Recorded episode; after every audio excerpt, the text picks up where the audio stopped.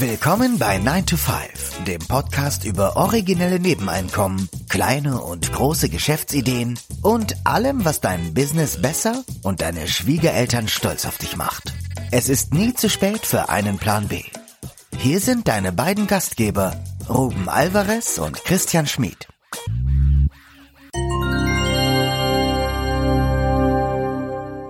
Der Titel der heutigen Episode lautet Sparen und Feier am Ende, Inflation, Sparquoten und Tauschhandel.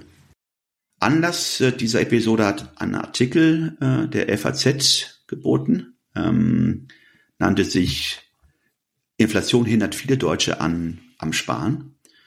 Und in dieser, in diesem Artikel wurde auf eine Studie hingewiesen der DZ Bank, die herausgefunden hat, dass die Sparquote in Deutschland von 15 auf 10 Prozent gefallen ist. Und ähm, laut dieser Studie war der wohl der höchste Stand seit Beginn der Berechnung. Wohl im vorletzten Jahr, da lag die Sparquote bei 16,1 Prozent, also 2020. Und ungewöhnlich fanden die Studienmacher die Tatsache, dass trotz eines Krieges, also wir reden jetzt vom Ukraine-Krieg, nicht mehr gespart wird. Also Vorsicht sparen wäre an sich doch normal. Ich frage mich, ob das Wort Vorsicht sparen sowie Fahrvergnügen oder Waldsterben ein Wort ist, das international auf Deutsch benutzt wird. Ich habe das da zum ersten Mal gelesen und dachte, das ist so ein typisch deutsches Wort, oder?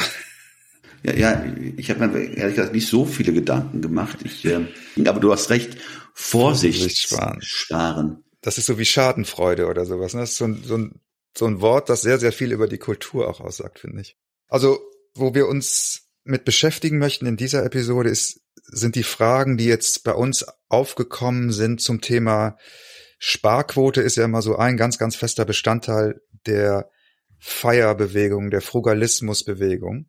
Und was bedeutet es, wenn die Sparquote von 15 auf 10 Prozent fällt oder von, sagen wir mal, 20 auf 10 Prozent fällt? Welche Auswirkungen hat das auf die Berechnung, die zu, zu, zu Financial Independence Retire Early führen, also auf die Formeln, aber auch, welche Auswirkungen hat das nachher auf die 4%-Regel? Wir hatten das im Vorfeld jetzt schon mal ein bisschen diskutiert und wollen uns aber jetzt gar nicht so auf die 4%-Regel fokussieren. Da geht es ja darum, wenn man das schon, das Ziel schon erreicht hat, wenn man schon sozusagen am ähm, äh, angekommen ist, sondern was macht das mit allen, die vorhaben, ja, Rente mit 40 zu erreichen?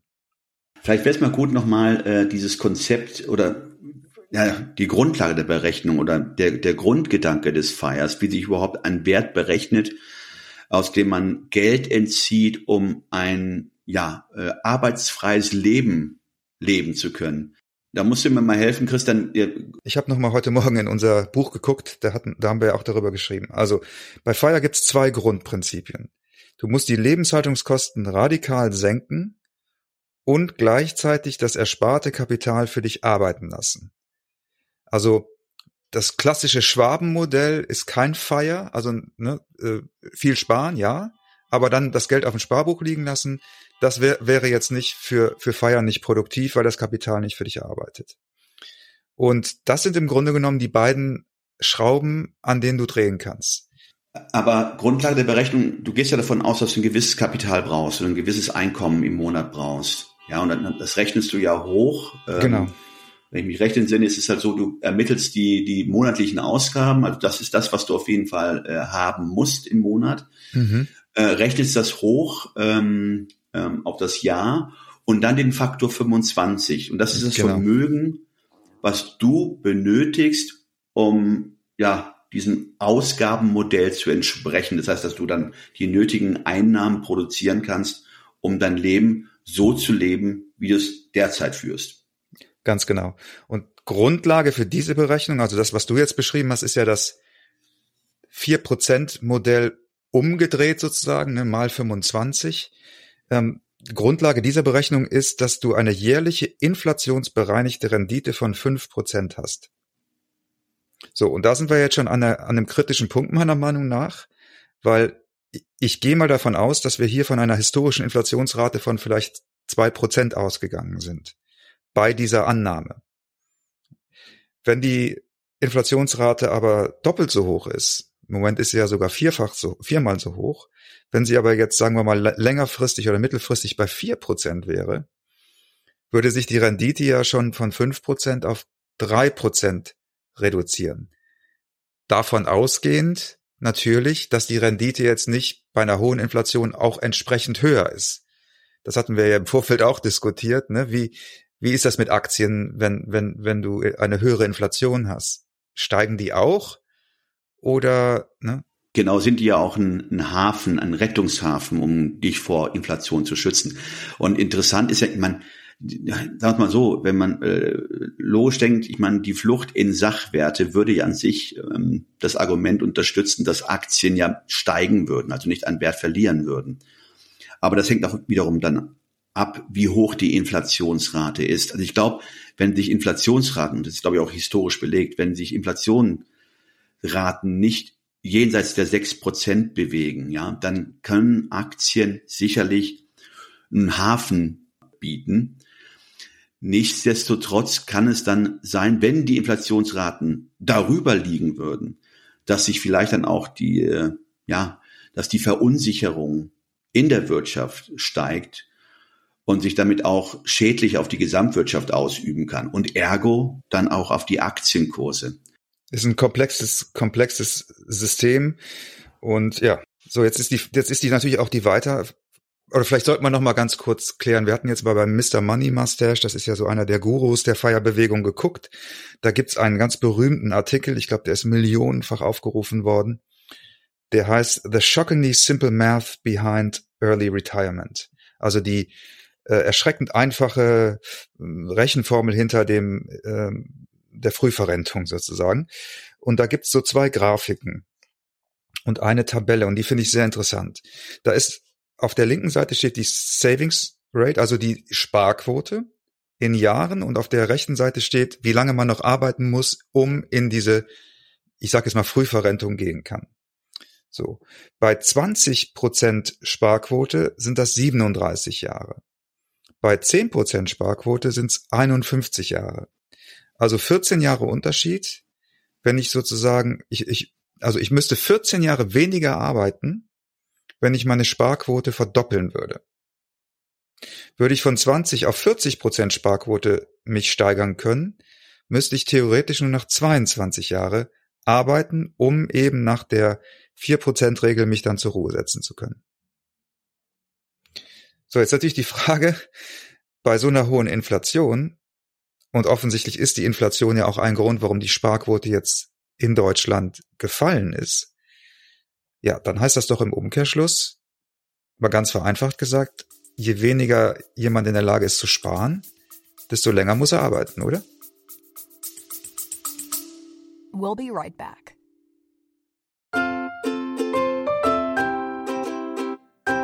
Es ist Zeit für Werbung in eigener Sache. Aber keine Sorge, wir machen es kurz und schmerzlos. Wir, also Christian Schmid und Ruben Albert Barrera, die Leute hinter dem 9-to-5-Podcast, wir haben ein Buch namens Feierabendboss geschrieben. In diesem Buch zeigen wir, dass es möglich ist, deine eigenen Wege zur finanziellen Unabhängigkeit zu gehen, ohne komplizierte Finanzbegriffe oder trockene Ratschläge. Versprochen. 33 realistische Ideen für Nebenjobs sind darin enthalten, die du starten kannst, ohne deine Ersparnisse zu plündern. Es geht darum, dir mehr Optionen zu bieten, weniger abhängig von deinem 9-to-5-Job zu sein. Denk darüber nach, es deinem Chef bei der nächsten Kaffeepause zu erzählen. Hey Chef, ich werde mein eigener Chef. Feierabendboss ist ab sofort erhältlich. Überall, wo es gute Bücher gibt. Also schnapp es dir und lass uns zusammen auf die Reise gehen. Zu der Freiheit, die du verdienst.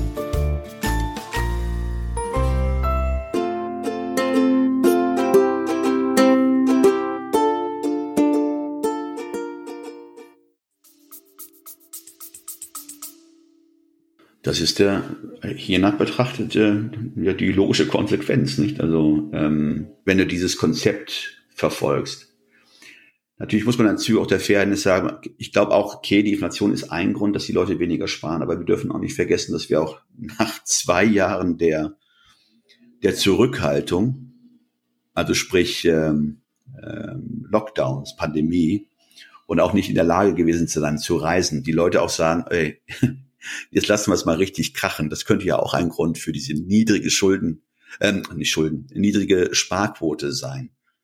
Aber es stimmt, ähm, bei zehn Prozent, und das ist ja, wenn man sich mal diese Tabelle anschaut von dem Money Mustache, bei zehn Prozent müsste man wirklich ja, 51 Jahre arbeiten, nicht? Und Bis, dann, oder 51 Jahre werken, ja.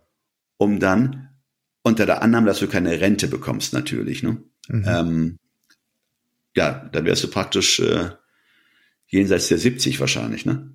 Also das ist eigentlich ein ganz normales In- und Abführung Arbeitsleben dann. Ne? Da sind wir, da können wir eigentlich gar nicht mehr von Feier sprechen. Das ist wirklich der, der Normalzustand. Ja, und das Ganze setzt natürlich auch voraus, also das sind ja alles jetzt idealisierte Werte und so weiter, aber es setzt natürlich auch voraus, dass du die zehn Prozent, die du sparst in 2022, nicht 2023 in ein Auto investierst. Ne? Das, das setzen wir natürlich jetzt voraus, dass du wirklich diese, dieses gesparte Geld dann auch äh, anlegst und das Geld für dich arbeiten lässt.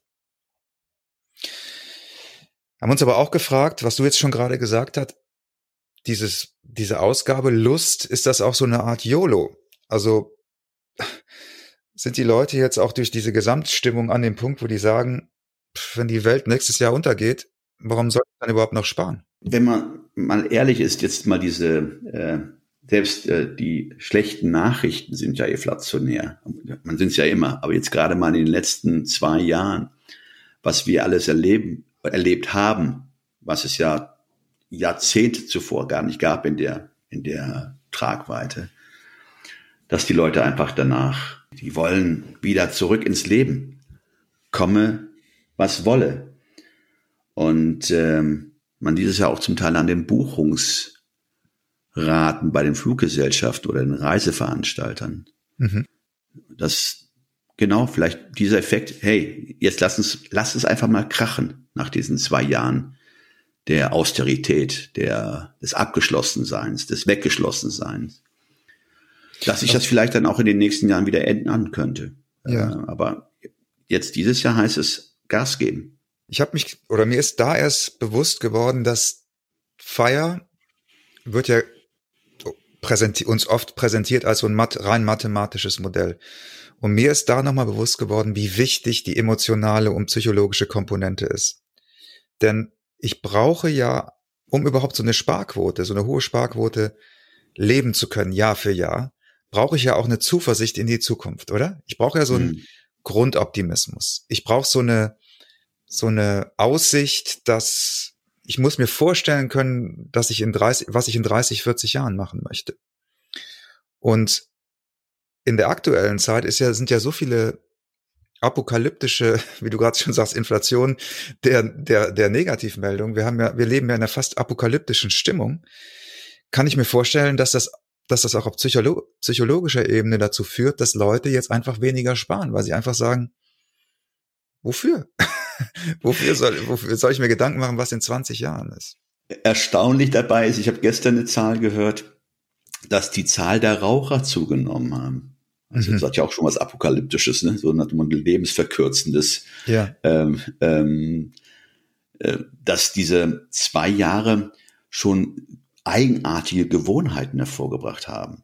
Ja, die Süchte, die Süchte sind auf jeden Fall gestiegen. Fettleibigkeit ist, habe ich gestern noch gelesen, auch bei Kindern jetzt ein massives Thema. Ich wünschte, du würdest mich ein bisschen aus dem Spiel lassen, lieber Christian. Süchte haben auch zugenommen. Also ich weiß nicht, wie, ich habe jetzt nicht die Statistik der, ähm, der ähm, alkoholischen Industrie abgerufen, aber ich kann mir gut vorstellen, dass auch mehr Alkohol konsumiert wurde. Mhm. Nicht in den Kneipen, zu Hause. Mhm. Ja, das ist, ja. Das, das ist nachgewiesen. Das, da gibt's auf jeden Fall, habe ich, hab ich zumindest letztes Jahr schon Zahlen zugelesen. Ja. Na gut, aber was heißt, was heißt das letzten Endes? Ist das jetzt, ähm, dass wir, ähm, was die Zukunft angeht, pessimistischer sind, nicht mehr so ähm, ja zuversichtlich da in die dieselbige schauen, in die Zukunft? Ja, und was passiert auch mit denen, die jetzt kein Vermögen haben? Also diese, diese Modelle, Frugalismusfeier und so weiter, basieren ja darauf, dass du Vermögen aufbaust. Also ich denke, für die, die jetzt schon Vermögen aufgebaut haben, die sozusagen schon im Endstadium sind, ist das gar nicht so ein Riesenthema. Aber was ist mit denen, die sich Vermögen aufbauen möchten, um sich finanziell unabhängig zu machen? Und leider keine Sparquote entwickeln können. Und genau, um Fuck You Money äh, äh, aufbauen zu können. All das setzt ja voraus, dass du Geld auf die Seite legst. Wenn du aber, wir hatten ja auch in, in, im Buch über Lifestyle Inflation gesprochen, dass so viele fangen an zu arbeiten, dann verdienen sie mehr Geld und mit jeder Gehaltserhöhung steigt der Lifestyle.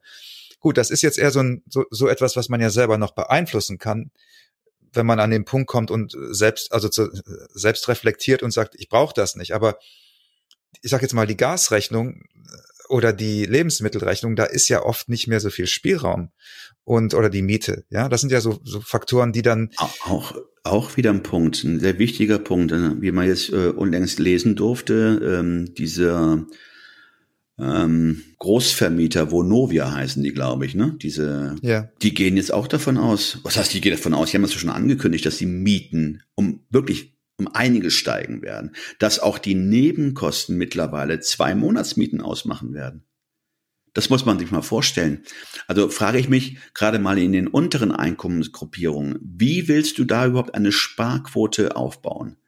Und das ist ja die, die Sparquote ist ja tatsächlich dein Ticket in die finanzielle Freiheit. Ohne geht es nicht, außer ein Lottogewinn. Aber ohne geht es nicht. Und das ist die, das ist die, ja, das Thema, glaube ich, mit, das wir in Zukunft auch noch beobachten sollten. Wie entwickelt sich das weiter? Und wie, ich bin auch gespannt, was mit der Feierbewegung passiert, wenn, wenn das ein, zwei Jahre so weitergeht, ne? Ob da, ob dann dann auch neue Modelle vielleicht sogar entstehen, ne?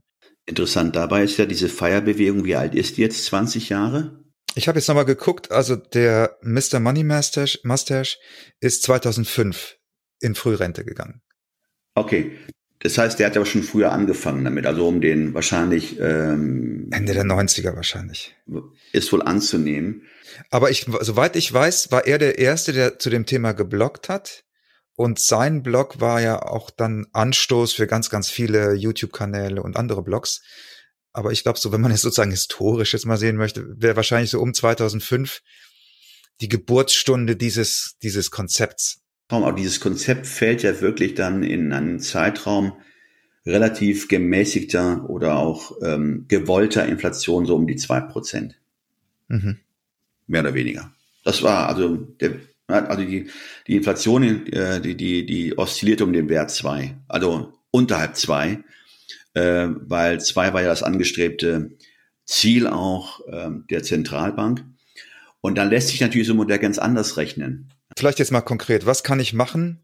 Was kann ich jetzt als Feierabendboss, als Zeithustler machen? Also, Zeithustler sind natürlich die ideale Antwort auf die Inflation, weil während ich an der Kostenschraube, an der Kostenspirale nichts ändern kann, kann ich natürlich am Einkommen was ändern. Und Zeithassel kann mich in die Lage versetzen, aus einer Sparquote von 10 Prozent auch 20 oder 30 Prozent machen, wenn ich eben die Disziplin habe, das, was ich erst Zeithassle, anzusparen und zu investieren. Also Zeithassel ist auf jeden Fall mehr denn je, denke ich, ähm, das Motto der Zukunft.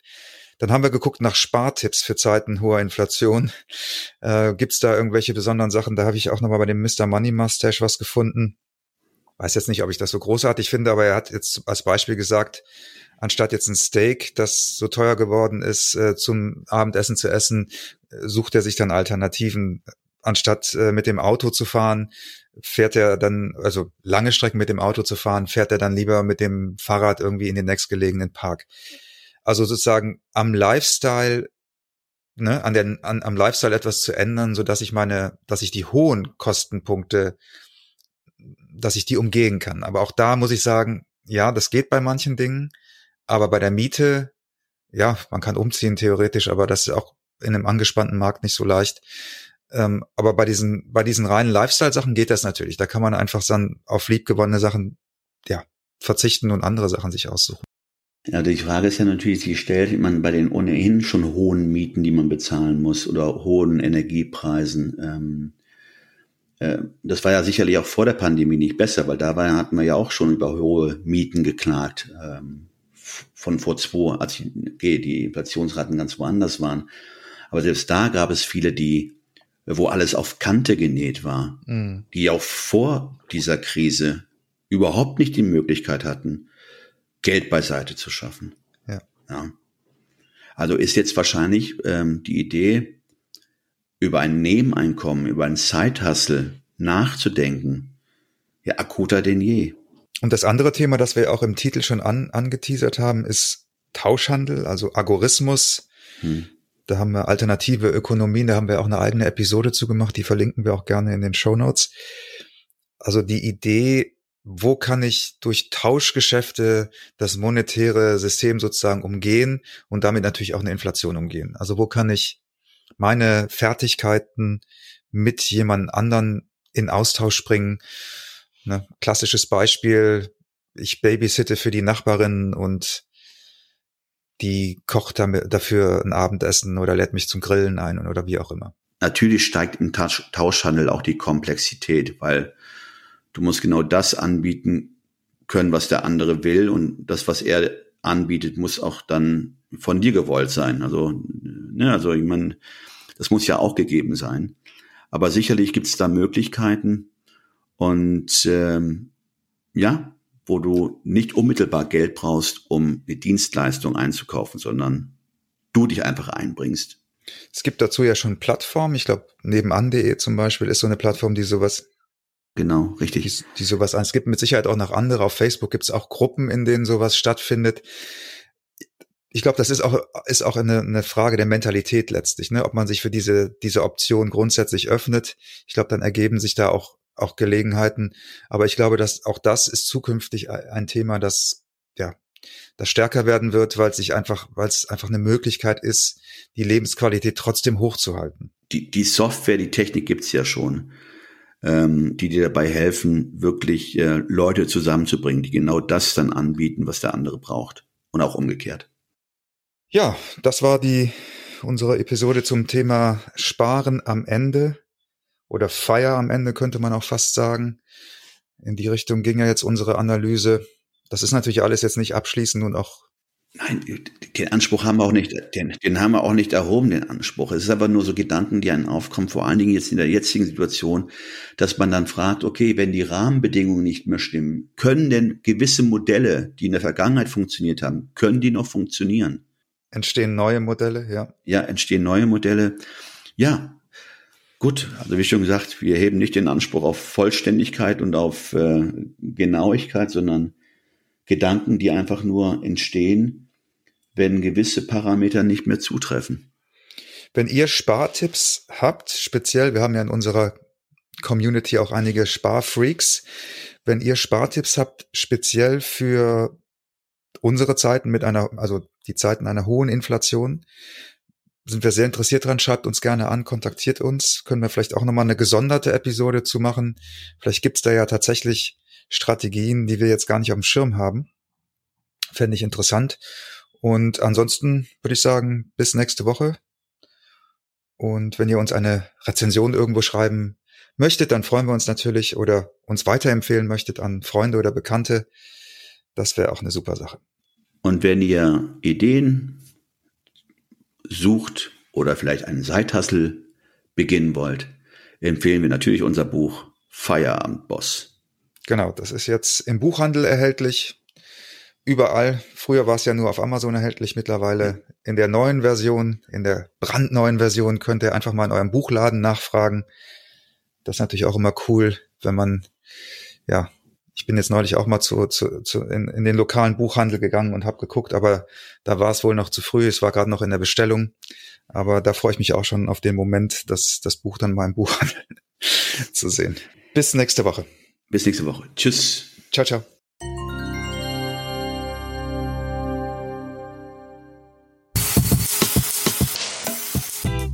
Das war 9 to 5, der Podcast von Christian und Ruben. Alle in der Episode erwähnten Links findet ihr in den Show Notes auf 9to5.de.